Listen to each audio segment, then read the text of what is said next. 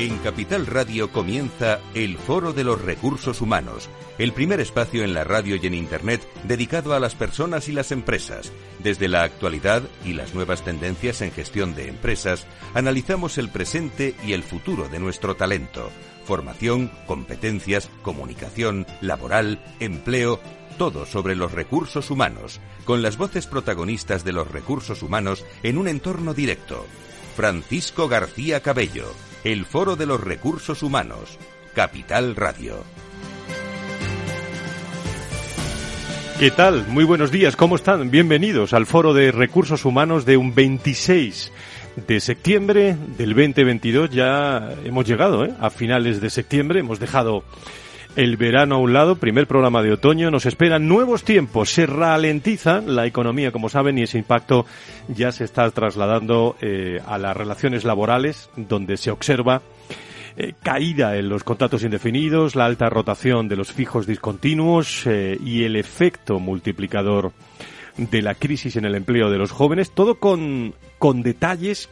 Les animo a que lo recuperen. Ese podcast nos lo contó, entre otras, Rosa Santos, la responsable laboral de la COE, uno de los baluartes claves, eh, insisto, lo, merece la pena escucharlo en los podcasts de Capital Radio, de www.fororecursoshumanos.com, eh, un baluarte clave de las relaciones laborales en España. Lo explica todo con detalle, la actualidad y baluarte también en estos momentos del presidente de la COE, Garamendi. Más que nunca, un tiempo para cuidar eh, muy mucho la, la cultura de la organización su talento, sus personas ante la incertidumbre, bueno, pues se genera inquietud también en las personas, en los equipos de trabajo, se necesita eh, más que nunca, pues una palabra que, que parece mágica ¿eh? en estos momentos, que es la confianza, confianza que traslada el líder desde una visión humanista, con el propósito en primer plano y conociendo de verdad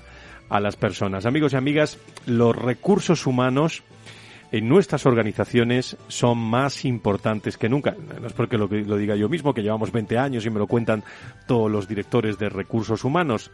Es que los equipos de personas son realmente, y los líderes también, lo que construyen de verdad esas marcas que vemos todos los días, las marcas para ser realmente empleadores de prestigio. Mañana estamos en Repsol con más de 50 empresas de primer nivel en la entrega de los certificados del Observatorio Generación y Talento el día 25 de octubre ya en marcha. Va fenomenal con muchas ganas de estar en la sede de la COE segundo congreso de recursos humanos y salud eh, con la patronal, con, eh, con ASPE y todos ustedes están invitados a este encuentro vía virtual y vía presencial también en Madrid. Vamos a empezar Hoy nos vamos a acercar enseguida, dentro de unos segundos, a conocer algo más al equipo de recursos humanos de, de, GMV, que estará con nosotros. Enseguida le presentamos a su director corporativo de recursos humanos. Como siempre, los buenos días que damos a esta hora de la mañana, cuando pasan unos minutos de las 12, nos acercamos a una gran empresa, a Heineken. Los buenos días nos lo da Mónica Zay. Buenos días, oyentes de Foro de Recursos Humanos y Capital Radio. Soy Mónica Zay, directora de Personas de Heineken España. Es cierto que tenemos muchos retos todavía de aquí a final de año, pero yo me quedo con uno especialmente importante, seguir cuidando de nuestras personas y sobre todo poniendo foco a su bienestar emocional. ¿De qué forma? Favoreciendo el equilibrio personal y profesional a través de políticas o iniciativas de smart working y al mismo tiempo fomentando, como no, momentos de disfrute para vivir los propósitos, valores y comportamiento de cada una de nuestras compañías. Os deseo todo lo mejor de aquí a final de año y a cuidarse. Si quieres saber todo sobre los recursos humanos y las nuevas tendencias en personas en nuestras organizaciones, conecta con El Foro de los Recursos Humanos con Francisco García Cabello. Pues comenzamos eh, a charlar con nuestros invitados, eh, que son, en este caso, GMV, compañía tecnológica privada, fundada en 1984, con presencia internacional. en el sectores como el aeroespacial, defensa, seguridad. Bueno, tiene una larga presentación, pero me gustaría charlarla también con su responsable de recursos humanos, eh, expertos en ciberseguridad, sistemas inteligentes de, de transporte, automoción, sanidad, telecomunicaciones, tecnologías de la información para organismos gubernamentales, grandes empresas, en fin. En el 2021 generó unos ingresos por valor de más de 260 millones de euros con una plantilla de más de 2.500 trabajadores. La compañía cuenta con filiales en, eh, en Estados Unidos, en Alemania, en Francia, Polonia, eh, Rumanía, Portugal, Países Bajos, Reino Unido, Bélgica, Malasia, Colombia, el 75% de su facturación proviene de proyectos internacionales en eh, los cinco eh, continentes. Hoy tenemos con nosotros en, eh, en directo a Ignacio Ramos Gorostiola, que es director corporativo de recursos humanos, instalaciones y sistemas en GMV. Querido Ignacio, ¿cómo estás? Muy buenos días, bienvenido. Hola, buenos días, encantado de estar aquí. Muchísimas, eh, muchísimas gracias por estar con nosotros. Conocemos un poco más GMV. ¿Cómo son las personas, Ignacio, de, de, GMV? Bueno, eh, la verdad es que con la presentación que has hecho, eh, yo llevo muchos años en la empresa, desde el año 87, y, es como cuando te miras en el espejo, te ves todos los días igual, pero de repente haces una presentación de estas y dices mmm, todo lo que somos, todo lo que hemos crecido durante todo este tiempo. Y todo ha sido gracias a muchas personas que ha habido detrás, que son los que han construido este proyecto. Todas las empresas intentamos identificarnos por cuáles son nuestros valores y si yo tengo que poner uno por encima de todos, yo lo digo que es la excelencia. O sea, las personas son excelentes desde todos los puntos de vista. Desde un punto de vista profesional, capaces de tú visto todo lo que está es tecnología, todo lo que hay detrás, todo nuestro mundo gira toda la tecnología, personas técnicamente brillantes, profesionalmente muy capaces en todos los ámbitos y personalmente que generan un entorno en el que la gente le gusta trabajar. Nuestro invitado, el director corporativo de recursos humanos de, GMV, vamos a conocerlo un poco más, es ingeniero aeronáutico, por la Escuela Superior de Ingenieros Aeronáuticos. Eh, inició su carrera profesional, eh, bueno, como becario, todo hay que recordarlo, en el Departamento de Marketing Estratégico de Casa.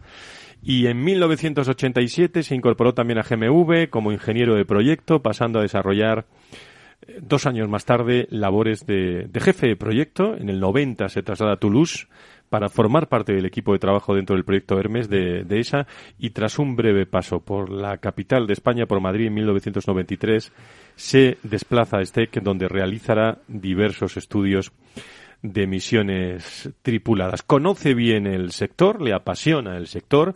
En julio del 96 eh, y tras realizar un MBA en el Instituto de Empresa, es nombrado director de recursos humanos y servicios centrales de, de GMV. Antes de preguntarte por tus recursos humanos, eh, leyendo esto, estaba yo pensando, Ignacio, ¿han cambiado mucho los recursos humanos desde entonces?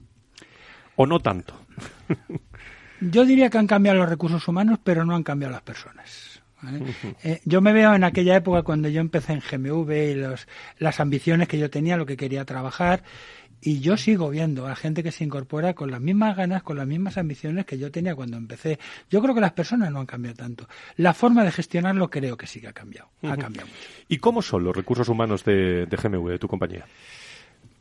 Yo creo que son gente, como decía antes, si hay que caracterizarles por algo la excelencia, son gente absolutamente brillante y con muchas ganas de aprender.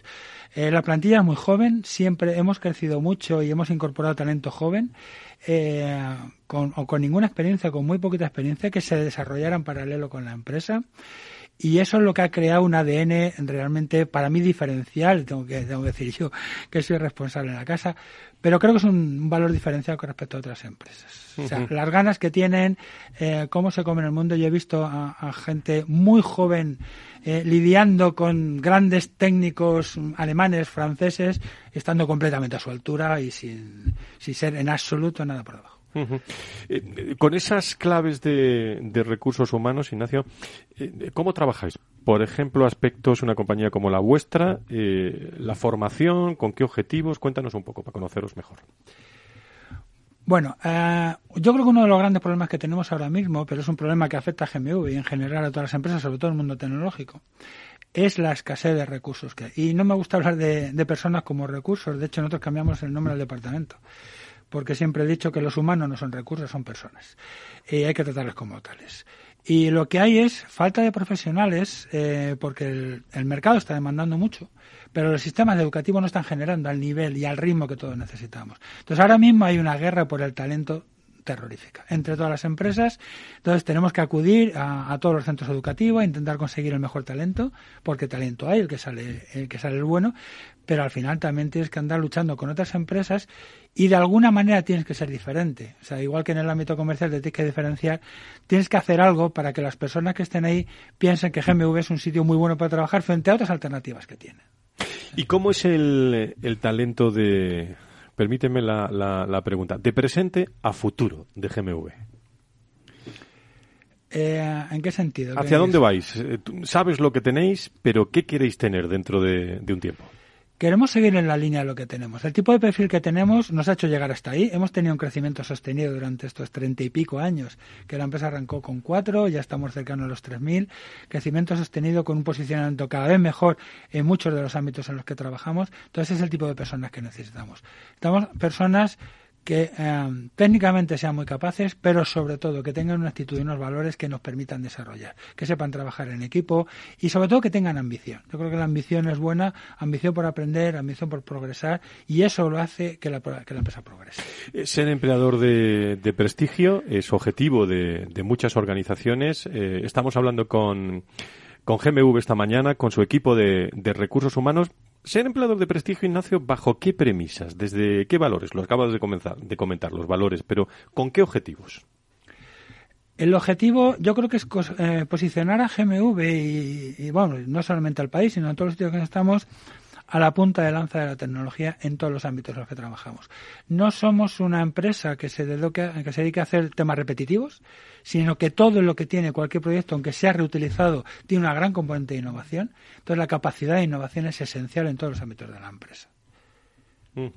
Desde de, nos mira detalladamente Cristina Hernández, ¿eh? que es la que está en el estudio también que lleva el, el tema de, de, de, employer branding y escucha detalladamente a su jefe también esta, esta mañana. Bueno, salud y recursos humanos es un tema que hablamos aquí mucho y vosotros conocéis muy bien eh, la tecnología, el mundo de, de la salud.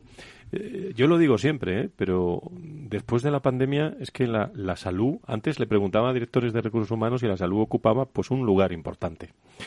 Pero ahora es que no, no empezamos a hablar, sino hablamos de bienestar de la gente, de los empleados, el, la importancia de estar eh, bueno, con una salud mental eh, adecuada, eh, ayudas físicamente bien en forma. ¿Qué te parece todo, cómo ha evolucionado todo esto, Ignacio? Sí que es cierto que en el tema de la salud podría ser un elemento secundario. Hay muchas empresas que centran toda su oferta o su propuesta de valor en el tema económico. Creo que es un error. Al final hay que hacer una oferta que de alguna manera satisfaga todas las expectativas de la gente. Eh, nosotros pusimos en marcha el seguro de salud dentro de la empresa pues en el año 2000 y luego fuimos evolucionando y es cierto que con la pandemia hay muchas cosas que han cambiado. Ya habíamos introducido determinadas cosas determinados eh, programas de well-being antes eh, de la pandemia, pero aquello se acentuó con la pandemia.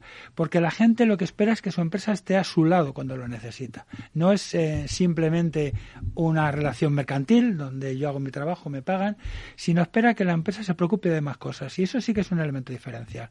Nosotros los programas de well-being han sido fundamentales toda la gestión de la pandemia lo que ha buscado es que la gente se siguiera segura, se sintiera segura en los ámbitos profesionales, en el ámbito personal, intentando no dar ningún paso en falso que pusiera en riesgo nada de las personas. Todos los modelos de retorno al trabajo tenían un objetivo fundamental, que era la salud de los trabajadores. Y la gente lo, de verdad que lo ha valorado muy bien, lo hemos sentido que no lo decían, que se sentían valorados. Ahora que afortunadamente la pandemia ya, ya está pasando, eh, el objetivo es seguir trabajando en el ámbito de well-being con la gente. Al final el trabajo es una parte importante de nuestra vida, porque pasamos muchas horas, pero la relación con la empresa no se, no se delimita solo a eso. Y la, y la, gente tiene que sentir que la empresa se está preocupando por ellos. No que le resuelvan los problemas, pero sí que le ayudan a resolverlo. Entonces, todos los programas de well-being, de ayuda al gimnasio, charlas nutricionales, etcétera, yo creo que son importantes y ahí tenemos un programa bastante ambicioso. Hablábamos al principio de, de, de, la entrevista de cómo ha cambiado. La primera pregunta es cómo era la, la foto ¿no? de las personas, los empleados de, de GMV con los que estamos hablando esta mañana. Pero es que esto del, del, mundo de los recursos humanos, yo lo digo siempre, especialmente después de la pandemia, Bueno, no sé si las personas siguen siendo las mismas, las que tú, a las que tú has comentado, pero las estructuras, las formas de ver, la visión del mundo de los recursos humanos nos ha aportado mucho esta, esta pandemia. ¿eh? La pandemia... Digo, por eh, buscar una oportunidad. No, no, no, no. desgraciadamente sí que nos ha aportado mucho en el ámbito de los recursos humanos y yo lo he dicho en más de un foro en el que he participado. Yo creo que la, pandemia ha puesto en valor a los departamentos de recursos humanos en las empresas porque hemos sido en muchos casos los líderes de la gestión de la pandemia, los que hemos tomado las decisiones, las más relevantes. Y yo he visto empresas que tenían un departamento muy débil de recursos humanos y lo han pasado muy mal.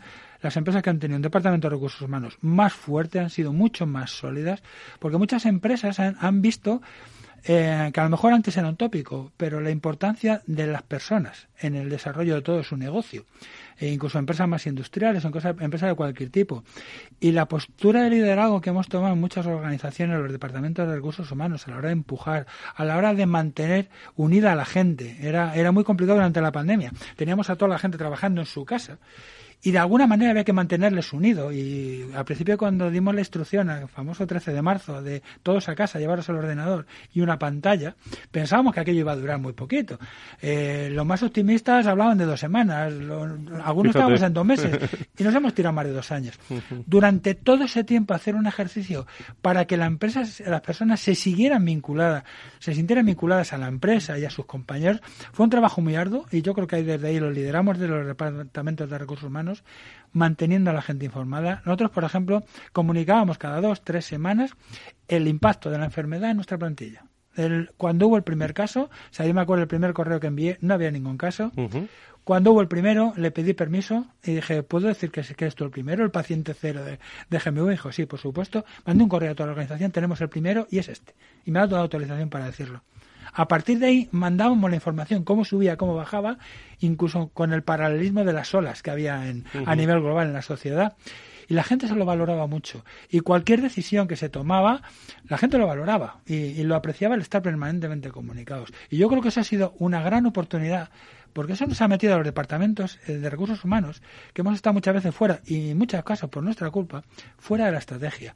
Y ahí hemos demostrado que somos parte esencial de la estrategia de la compañía. Soy un convencido de, lo que estás diciendo y, sobre todo eh, cuando escucho muchas veces, eh, incluso después de 20 años, eh, vamos camino de 20 años en el foro de recursos humanos, la importancia que es el negocio, la importancia de los empleados, bueno, es que no ha dejado de ser importantes nunca. lo único que son imprescindibles, mm. imprescindibles en esta materia. Han cambiado los, los tiempos.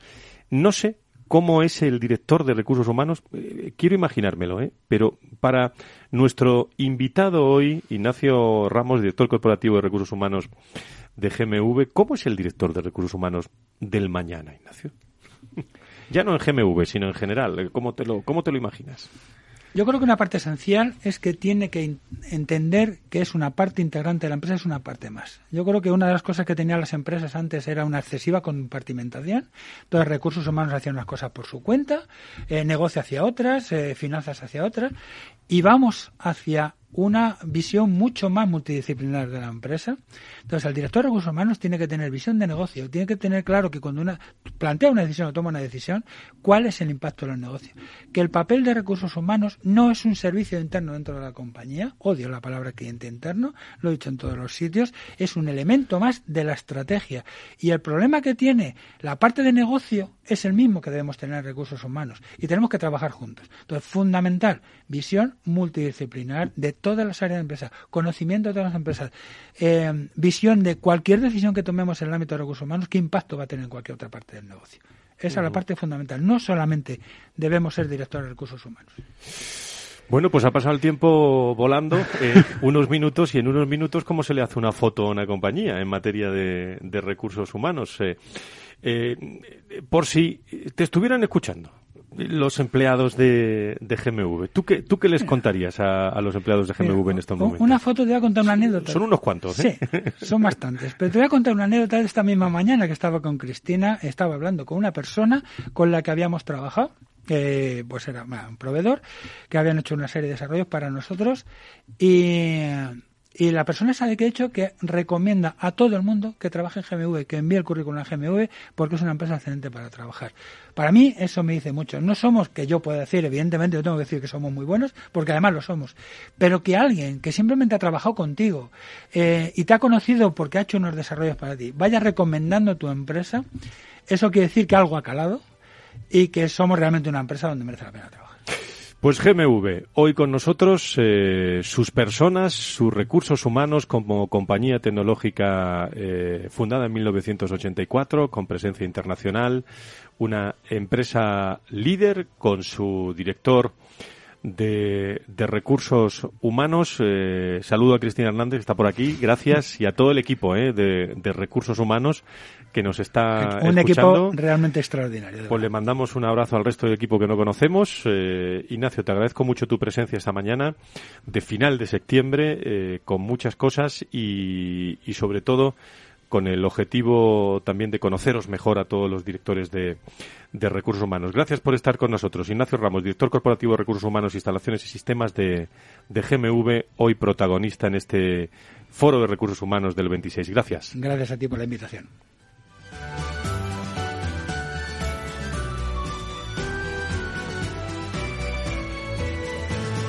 Nos gusta con esa vocación conocer con los directores de recursos humanos eh, un poco más las eh, organizaciones. Me está esperando eh, enseguida los autores de un libro que lo vamos a conocer aquí. Va a estar con nosotros Miguel Bonet, Joan Coí, Josep María Orduña, mi buen amigo en la tertulia que va a estar Jorge, Jorge Cajigas y me está esperando también para incorporarnos a su organización y conocerla un poco mejor José Andrés Sánchez Bueno, que es director corporativo de personas y cultura en el grupo ASV. Se lo cuento enseguida, no se vaya.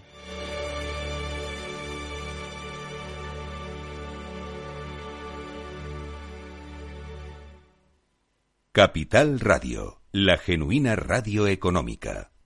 Entonces, ¿Dice usted que su obsesión por la ecología viene desde la infancia? Hombre, quizás padezco un calentamiento de mi biodiversidad por baja capacidad adaptativa, pero tanto como obsesión... Es hora de sacar a ese inversor ecologista que llevas dentro. En Renta 4 Banco, seas el tipo de inversor que seas, tenemos un curso para ti. Entra en r4.com e inscríbete a uno de nuestros 300 cursos gratuitos de inversión. Renta 4 Banco. ¿Quieres más? ¿Traerías tu hipoteca a Cuchabank si te mejoramos las condiciones? Consúltanos directamente. Cuchabank, tu nuevo banco. Más info en cuchabank.es. Capital Radio Madrid, 103.2. Nueva frecuencia, nuevo sonido. ¿Tienes experiencia laboral pero no tienes un título oficial que la reconozca? Ahora puedes acreditarla y mejorar tus posibilidades de empleo y promoción laboral. Inscríbete en el procedimiento de reconocimiento de las competencias profesionales de la Comunidad de Madrid. Infórmate en comunidad.madrid o llamando al 012. Tu trabajo se merece un título. Campaña financiada por el Ministerio de Educación y Formación Profesional y por la Unión Europea Next Generation. Comunidad de Madrid. Disfruta de la mejor cocina gallega en Montes de Galicia. Todo un clásico moderno en el barrio de Salamanca. Disfruta de la variada dieta atlántica, de las mejores carnes y pescados tratados con respeto y transparencia y regados con una de las mejores bodegas de la zona. En grupo, en familia o en pareja, Montes de Galicia te ofrece el espacio perfecto en cada ocasión. Si quieres entender mejor todo lo que rodea a nuestro sector alimentario, tienes una cita en La Trilla un gran equipo de especialistas te acercará a la actualidad económica y política desde el campo hasta la mesa. Conocerás sus principales innovaciones sin olvidar las producciones más tradicionales. Los sábados de 8 a 9 de la mañana con Juan Quintana, la trilla de Capital Radio.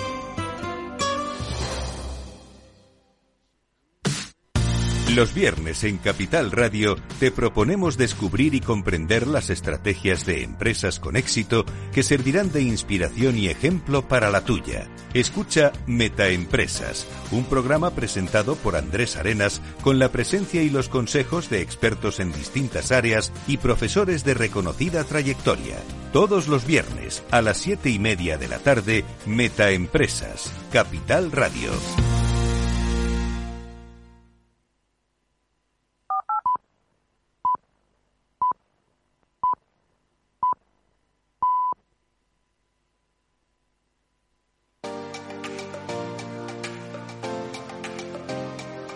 El Foro de los Recursos Humanos te conecta con la información clave sobre personas en empresas e instituciones, con un estilo propio, desde la comunicación y la cercanía. Hemos llegado ya a las doce y media de la mañana, este 26 primer día de otoño del Foro de Recursos Humanos. Interesante conocer cada vez más. Pasan muchos años, pero cada vez que nos encontramos una empresa, en este caso como GMV, y conocer a su director de recursos humanos, es todo un placer. Y, esos detalles ¿no? que, luego te cuentan eh, y, van desarrollando eh, lo que es el mundo de las personas en las, eh, en las organizaciones, que no dejo de decir que cada compañía es cada compañía y se conoce su cultura, su cultura muy bien charlando realmente con ellos en el tono que acaban de escuchar. Nos vamos a otra compañía, a ASV, y quiero que está con nosotros José Andrés Sánchez Bueno, que me encanta que esté con nosotros y saludarlo a esta hora de la mañana como director corporativo de Personas y Cultura en el grupo ASV. Querido José Andrés, ¿cómo estás? Muy buenos días, bienvenido. Muy buenos días, la verdad es que encantado de estar otra vez contigo, Fran, y además en un entorno eh, fantástico en el que estoy ahora, porque estoy precisamente en Marina de Empresas, eh, donde se celebró la última Fórmula 1 aquí en Alicante, o sea, perdón, en Valencia. Qué buen sitio. En, las instalaciones de, que me imagino que conoces perfectamente de Juan Roche. Aquí sí, hemos lanzado un programa de, liderazgo que, bueno, ha sido la primera edición. Y bueno, pues eso, eh, generando líderes en el grupo. O sea, que un entorno maravilloso. O sea, que buenos días, Fran. Buenos días. Cuéntale a todo el mundo cómo son las personas de ASV, qué es ASV para que lo conozca todo el mundo muy bien, aunque lo conocemos todos.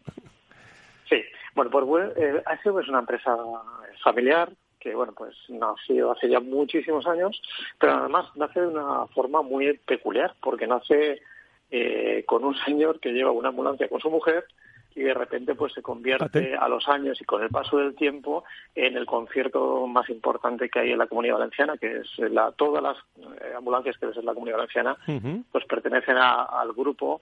Eh, son 500 en estos momentos y tenemos desde el año 65 ese concierto con la propia consejería para atender los 24 departamentos de salud. Y bueno, pues en los años 80, aparte de, llevar la parte de, de, las ambulancias, pues se diversificó el grupo y empezó a comprar, eh, pues eh, empezó a comprar sanatorios en la zona de la, la comunidad valenciana y bueno, pues a día de hoy ya estamos implantados en el arco mediterráneo, en Alemania, en Colombia, en Estados Unidos, Atlanta recientemente. ¡Qué barbaridad! O sea que creciendo mucho, una empresa familiar, pero creciendo mucho. Y luego la que más va a crecer ahora, la, línea de negocio más importante que está creciendo ahora es Meridiano Seguros, que bueno, pues... Eh, Fundada en Andalucía, ¿no? En, eh, sí, hace ya algunos años, en el 66, quiero recordar. Efectivamente, efectivamente, que bien conoces nuestra organización. Y bueno, pues la verdad es que creciendo mucho en ese sector, aparte ahora recientemente con un acuerdo también que hemos llegado con Bank Sabadell, con lo cual pues nos hace pues tener una presencia no solamente en el arco mediterráneo, sino ahora pues en toda España, porque al fin y al cabo Bank Sabadell es el cuarto banco de España y bueno, pues con el cual nos va a mantener una relación muy estrecha dentro de, muy poquito, ¿no? El 1 de, perdón, el 17 de, noviembre comenzamos la andadura, un joint venture con ellos y esa es ASV, una empresa familiar muy, muy, muy arraigada a valores. en, el caso de Meridiano, eh, cuenta con más de, eh, bueno, de 60 oficinas, 150 agencias exclusivas, plantilla de 600 profesionales.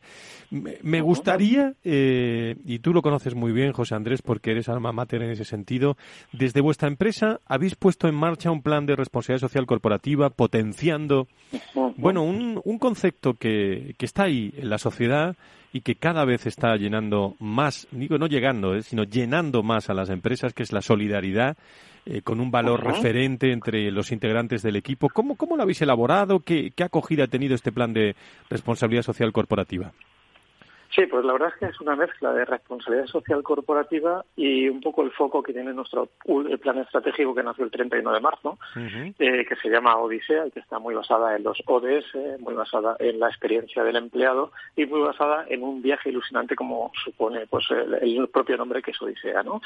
Y, y de lo que se trata es generar dentro del entorno de experiencia empleado una serie de momentos de la verdad donde el empleado se genere ese modelo de relación que una a la organización con ese empleado. Pero a la vez que hemos hecho este modelo de relación, hemos intentado también generar tres experiencias que fueran trascendentales en nuestros empleados y empleadas. Una de ellas que le llamamos la experiencia irrepetible, y ahora entenderéis un poco por qué es irrepetible, ¿no? Eh, fue precisamente cuando finaliza el anterior plan, que se llamaba Rumbo, y nace el primer, el siguiente plan, que es Odisea. Ahí quisimos visibilizar a los solidarios de ASV y lo que propusimos es a través de un vídeo promocional, además de una persona, Fran, muy querida dentro de nuestro grupo, una persona eh, que bueno que además había pasado un momento muy difícil de salud y que había salido adelante, pues lanzamos eh, el que aquel que tenía una historia solidaria nos gustaría que la contara a la organización. Y nos llegaron en cuestión de mes y medio 29 historias, Frank, eran impresionantes. Tuviste que seleccionar, que luego es lo más, lo más complicado dentro de, de todo este proceso. Sí, pero dentro de la selección lo que hicimos es que fuera participativo, que esas historias que habían, eh, pues bueno, eh, que grabamos incluso de los compañeros, eh, para que de alguna forma cada uno de los días del mes de enero eh, fuéramos una a una contando esas historias, con lo cual también se convirtió en un ritual, ¿no? Cada vez que te incorporabas a la empresa, al día siguiente querías conocer la historia solidaria de un compañero que podía ser de ambulancias, que podía ser de servicios funerarios, que podía ser de eh, meridiano, daba igual. Y, para nosotros, ¿qué, era ser eh, solidario? Pues no queríamos que fuera algo tampoco que fuera demasiado fuera de lo normal. Queríamos que fuera algo pues más sencillo, pues no sé, aquel que dona sangre, aquel que dona médula, aquel que ayuda a los animales o a la gente mayor en los fines de semana o en su tiempo libre, algo más de andar por casa, porque si no que limitas un poco lo que sería un poco la envergadura de todo esto, ¿no? Nos llegaron 29 historias, las votaciones se celebraron de tal modo que cada una de las personas del grupo, que son 2.000 personas en España, eh, votaran las que más les habían parecido más emocionantes. ¿Y cuál salió? esas Bueno, pues de esas votaciones salieron tres, una por cada una de las líneas de negocio. Eh, nadie sabía cuál iba a ser la, experiencia repetible. Nadie conocía cuál iba a ser el premio. Eso también es algo eh, que lo mantuvimos hasta el último momento en vilo para que finalmente cuando bueno pues cuando lo notificamos que además fue personal CEO y yo en este caso pues le dijimos que esa experiencia irrepetible por ser solidarios iba a ser estar viviendo en un pueblo masái en Kenia en el Masai Mara. A Kenia que os fuisteis, ¿no? sí, durante nueve días, además con Visila Bococo que nos acompañó porque lo diseñamos un poco el programa con ella también. Y, ahí estuvimos conviviendo con los masáis en la naturaleza. ¿Y cómo es despertarse con un CEO, eh, José Andrés? ¿Cómo es despertarse en medio de Kenia con un CEO? Eh? Pues la verdad es que eso yo creo que fue algo que fue un broche de oro, ¿no? El que un CEO, en este caso de nuestra compañía, eh, deje todos sus planes. Una persona que está viajando constantemente por todo el mundo y que esté nueve días con, eh, con estas personas, conmigo también, pues primero está dando un mensaje muy claro de que es una empresa muy arraigada a valores y que le importan realmente las personas, ¿no? Y claro, pues imagínate la, la, vida en una tienda de campaña, en un colegio de Masai, en un campamento Masai, y bueno, que de hecho nos levantamos todos los días para correr por la sabana y lo primero que teníamos a nuestro lado eran las jirafas corriendo a nuestro lado. O sea, eso era impresionante. o sea, que fue una experiencia de verdad irrepetible, muy bonita, porque sobre todo está arraigada a valores, al valor de la responsabilidad, porque los niños masáis, muchos de ellos, eh, las familias masáis suelen tener varios muchos niños, ¿no? Pero no todos pueden estudiar. Entonces lo que hacen ellos es seleccionar a uno, a un, a un, a un hijo, a un hermano, que es el que va a estudiar. Y ese tiene una responsabilidad, Fran, desde el primer momento impresionante. Pues eso lo vivimos, porque ahí veíamos en el colegio que a las 12 de la noche te veías con una bombilla pequeñita a un niño de 8 años estudiando y dices, madre mía, o sea, es que esto se te ponían los pelos de punta. Y luego dicen que en recursos humanos no es uno original ni, ni es creativo, ¿eh? eh experiencia irrepetible la que habéis tenido en, en Meridiano, bueno, en tu grupo ASV, el, eh, con la implicación del CEO. Y por último, eh, te pido brevedad en esta última reflexión, que es qué importante es también estas cosas contarlas hacia crear ese storytelling hacia la comunicación interna y externa, pero fundamentalmente para que el resto de personas que no estaban en esa cabaña de Kenia, eh, con el CEO, contigo, con, eh, con vuestro empleado, eh, bueno, lo viva también como si estuvieran allí.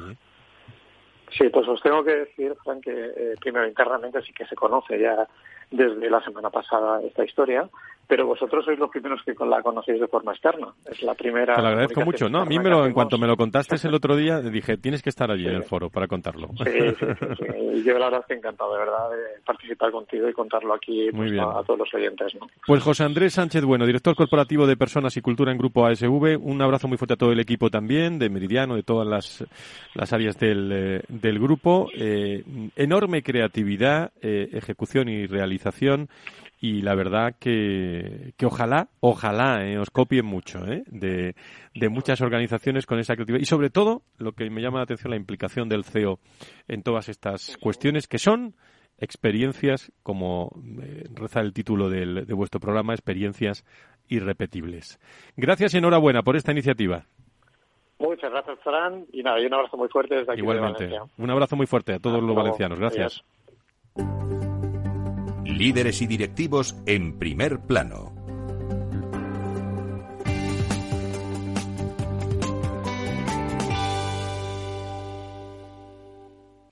Pues vamos a seguir. Eh, una historia eh, tremenda y, preciosa, la que, la que nos cuenta José Andrés Sánchez Bueno le mandamos un abrazo desde aquí, desde el Foro de Recursos Humanos. Hace unos días también estamos muy presentes en, en algunos, bueno, no tanto, pero eh, hay libros interesantísimos, como Paradojas sobre las personas y las empresas.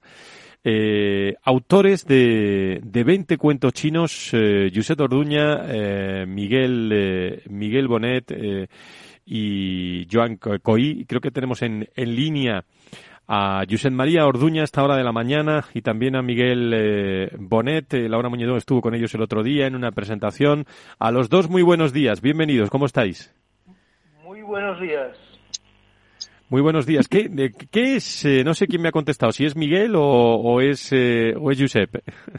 Soy José María. José María, encantado de, saludarte. ¿Qué, ¿Qué, nos puedes contar de, de 20 cuentos chinos? ¿Qué mensaje quieres trasladar o queréis trasladar en este libro? Eh, bueno, el mensaje que deseamos que la gente conozca y entienda es eh, que este libro pretende ser una especie de eh, faro o de guía o de orientador cuando uno se plantea en la vida, tanto empresario como profesional, las encrucijadas clave de la trayectoria profesional.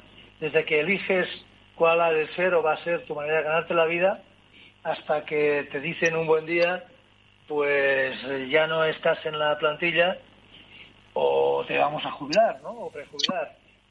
Y entre tanto, pues lo que ocurre cuando te, no sé, te promocionan, qué ocurre cuando tienes un equipo, cuando ya notas que no eres tan importante como lo parecía que en su momento eras. Esas son eh, las claves de lo que nosotros planteamos desde la óptica de la empresa la visión de qué modelo de empresa queremos, qué desarrollo eh, llevar a cabo como negocio, como actividad, y temas de la sostenibilidad, el papel de los sindicatos, el papel de la patronal, todo eso. ¿Y ahí cómo se ponen de acuerdo tres autores eh, tan distinguidos como vosotros, que tenéis tanta experiencia?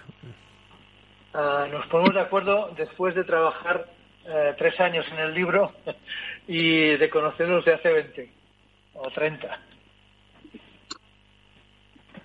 Y, especialmente, eh, me imagino que con la experiencia en primer plano, ¿no? Porque bueno, trasladáis reflexiones, pero también al final son experiencias del, del, día, del día a día. No sé si tenemos a... Eh, está José María Orduña, pero creo que está también Miguel Bonet, ¿no? Eh, sí, sí, está yo Miguel, adelante, ¿cómo estás? Buenas tardes. Buenas tardes. Encantado. estábamos hablando de esa experiencia que trasladáis en el libro, Miguel. Ah, muy bien, claro. Bueno, es que eh, lo único que puedes trasladar es la experiencia, ¿no? Que es lo que has vivido y estos eh, más de 40 años, pues, de, como profesional y de alguna manera, pues, bueno, vivencias, relatamos vivencias, pero sobre todo, creo que lo habréis dicho, la, el tema está en, en el tomar decisiones frente a estas cruces eh, que te encuentras en la vida, pues saber tomar la decisión adecuada. Y para esto pues se ha construido un poco el libro, ¿no? Hablamos de, de, esta serie de, paradojas, de estos caminos que te encuentras en este proyecto de vida individual, con un propósito de vida que tenemos cada uno, y te encuentras con unas encrucijadas en las que tienes unas decisiones. Y entonces el libro, más que plantear respuestas, es un libro de preguntas. Hay una serie de, de capítulos, eh, de alguna manera, pues, en el que hemos, eh, por encima de todo, pues, eh, hemos tenido en cuenta lo que es hablar, hablar, comunicarse para entenderse. lo hemos recreado los personajes, porque en el fondo son personajes, que de alguna forma, pues, hay una parte de ficción que puede que pueden decir otras personas y no podemos decir nosotros. Claro. Que hacemos decir al personaje. ¿Y eso del título, los 20 cuentos chinos, por qué ese título? Bueno, los 20 cuentos chinos viene, mm, en, la versión catalana es Bin su pas de duro. El cuento chino es un poco, bueno, si buscamos etimológicamente, los cuentos chinos son historias con una base de realidad y luego son un poco fabulosas, ¿no? Hay una parte de fábula, esto viene del siglo XIX en, Cuba, que los terratenientes de allí, para, para contratar, para hacer las, las vías de circulación a los chinos, pues les contaban historias, un poco de fábula, de que, de que era el país del Eldorado y de las mil y una y, y, viene de ahí un poco, pues, el buscarle esta asociación, un poco porque hay una parte de realidad y luego hay una parte, pues, de fábula, de imaginación, y, y bueno, lo que pasa es que Mm, bueno, creemos que en el estilo del libro, que es un es, puro debate y es pura conversación entre nosotros, en un entorno tan tan bonito y tan de alguna manera que nos que nos complace como puede ser en una mesa comiendo, muy latino y muy español, Desde luego. el entenderse en una, en una cena y el debate ir sacando temas, o sea, ir con sus paradojas.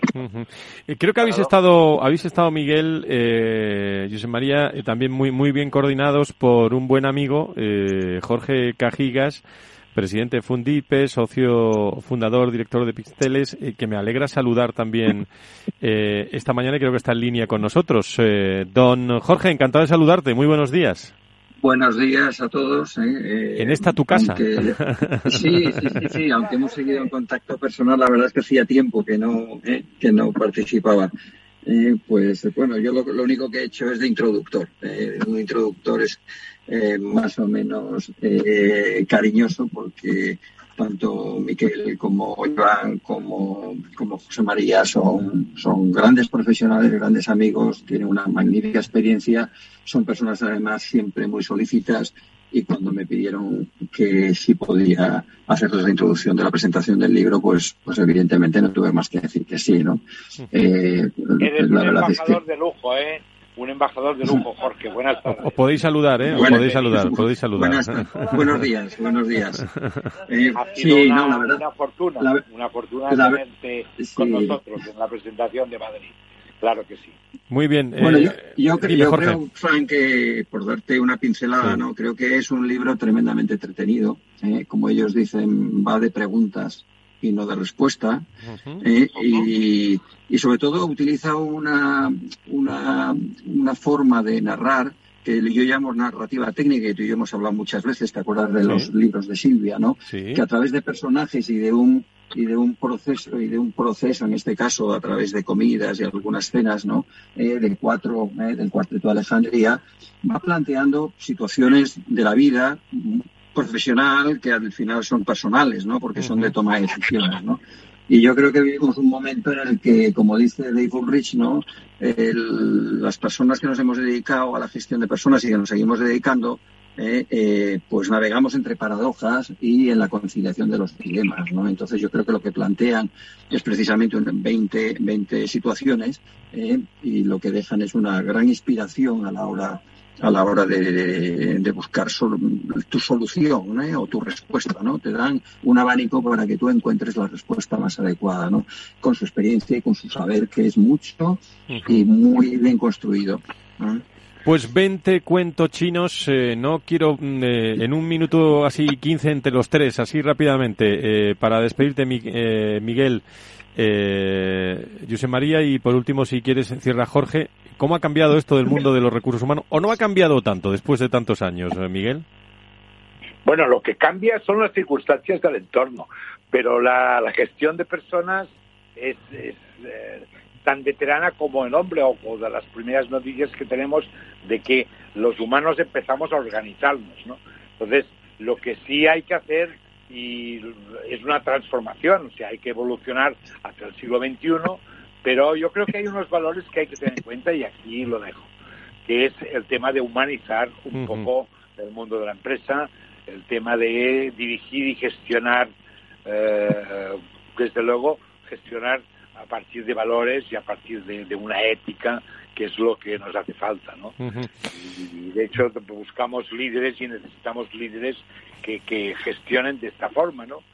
Que además, pues, de, resolver la incertidumbre y de la que la visión creo clave de un, de un líder, la resolver, o sea, de alguna manera atajar la incertidumbre, pues de alguna manera dirigir de una forma más humana y buscar eh, y buscar sobre todo pues con el ejemplo, predicando con el ejemplo, pues esta parte ética y de valores. José María, muy rápido, en 30 segundos. Y Jorge, adelante, José María. Yo, yo añadiría a lo que ha dicho Miguel, con mucho acierto, dos cosas para la función de recursos humanos donde quizás seguramente sí que conviene avanzar y ser más proactivos. Todo lo que significa anticipación y la capacidad de crear futuro. Eh, recursos humanos tiene un reto esencial en las organizaciones que es la creación de futuro. No la de, como parece que estamos en este momento, gestionar el día a día y no pensar en ese futuro. Muy bien. Jorge. Queremos reivindicar ese derecho.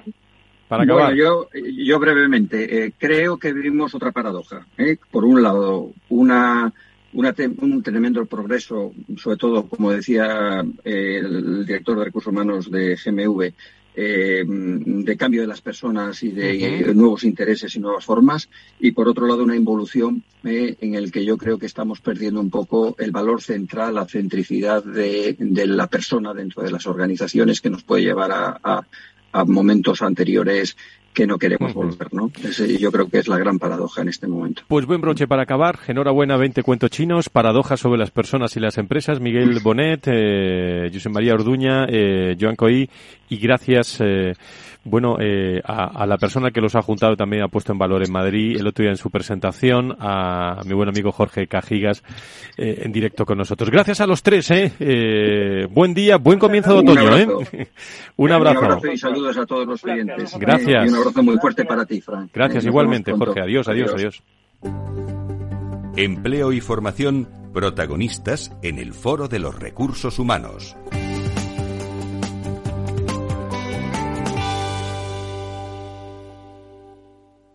Acabamos nuestro foro de recursos humanos acercándonos a la formación profesional. Creo que está en línea Guadalupe Bragado, directora de FP de CCC, que es, directora de FP también, por cierto, de la Comunidad de Madrid. Guadalupe, ¿cómo estás? Muy buenos días, bienvenida.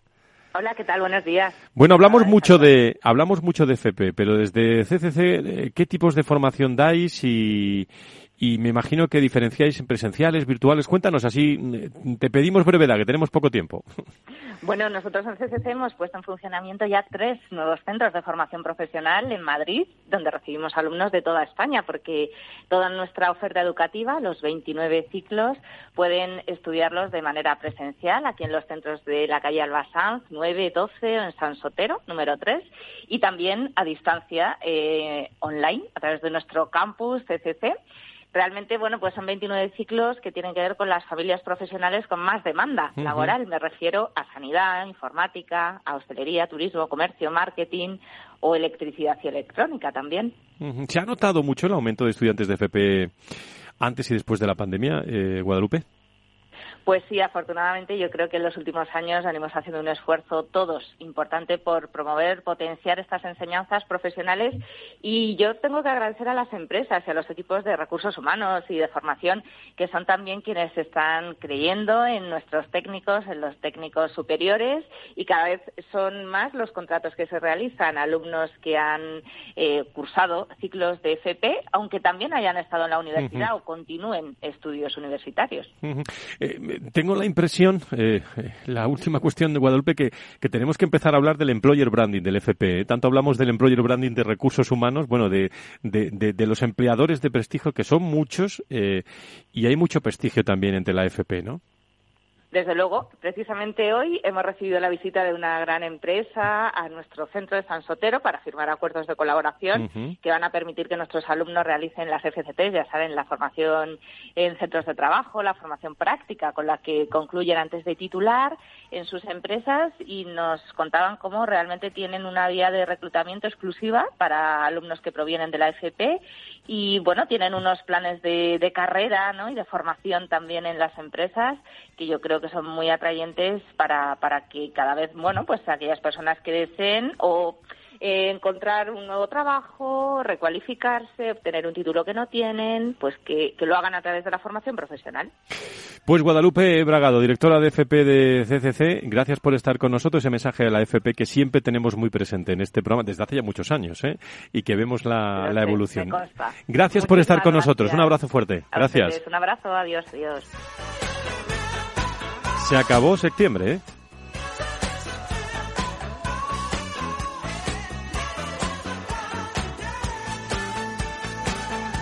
Y a todos ustedes, muchas gracias por estar con nosotros en este entorno de personas y empresas, contado de otra forma, aquí en la radio, en Capital Radio.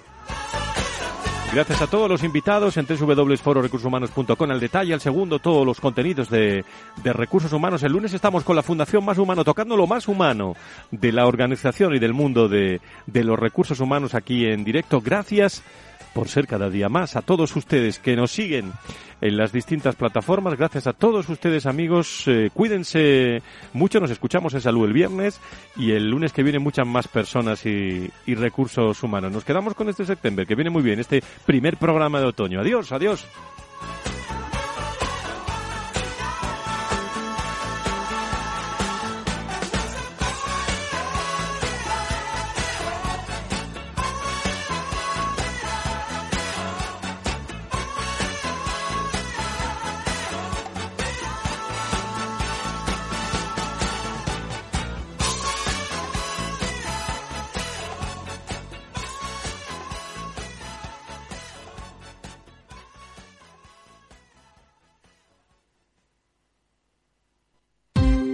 Ya no estamos en la era de la información, estamos en la era de la gestión de los datos y de la inteligencia artificial. El tratamiento inteligente de estos datos proporciona un valor enorme a las empresas en sus procesos de negocio. En Piper Lab ayudamos a nuestros clientes a tomar decisiones de negocio basadas en datos. Escúchanos todos los lunes en el espacio de Big Data de Capital, la Bolsa y la Vida. Capital Radio Madrid 103.2 Nueva frecuencia, nuevo sonido. Gráficas Naciones. Más de 50 años de experiencia en el sector de las artes gráficas. Apostamos por la última tecnología tanto en impresión offset como en digital y gran formato. Realizamos todo tipo de impresión. Tarjetas de visita, folletos, libros, vinilos, decoración y montaje de stands. Más información en el 91 629 2145 o en gráficasnaciones.es. Disfruta de la mejor cocina gallega en Montes de Galicia. Todo un clásico moderno en el barrio de Salamanca. Disfruta de la variada dieta atlántica, de las mejores carnes y pescados tratados con respeto y transparencia y regados con una de las mejores bodegas de la zona. En grupo, en familia o en pareja, Montes de Galicia te ofrece el espacio perfecto en cada ocasión. ¿Has vuelto a los atascos? Forma parte de la vida de Madrid y esa vida va aparejado con atasco. Realmente el atasco que te absorbe la energía es el de la entrada a trabajar o cuando llegas tarde a una reunión o cuando vas a dejar a tu hijo en el colegio y va a perder va a perderse la primera hora de clase.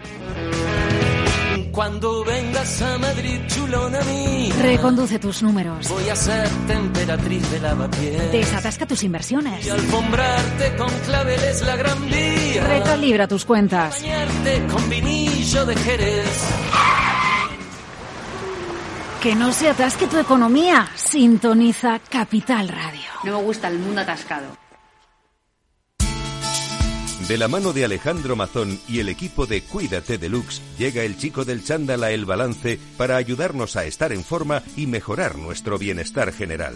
Los miércoles a las ocho y media de la tarde en El Balance. Capital Radio. Capital Radio, Madrid, ahora en el 103.2.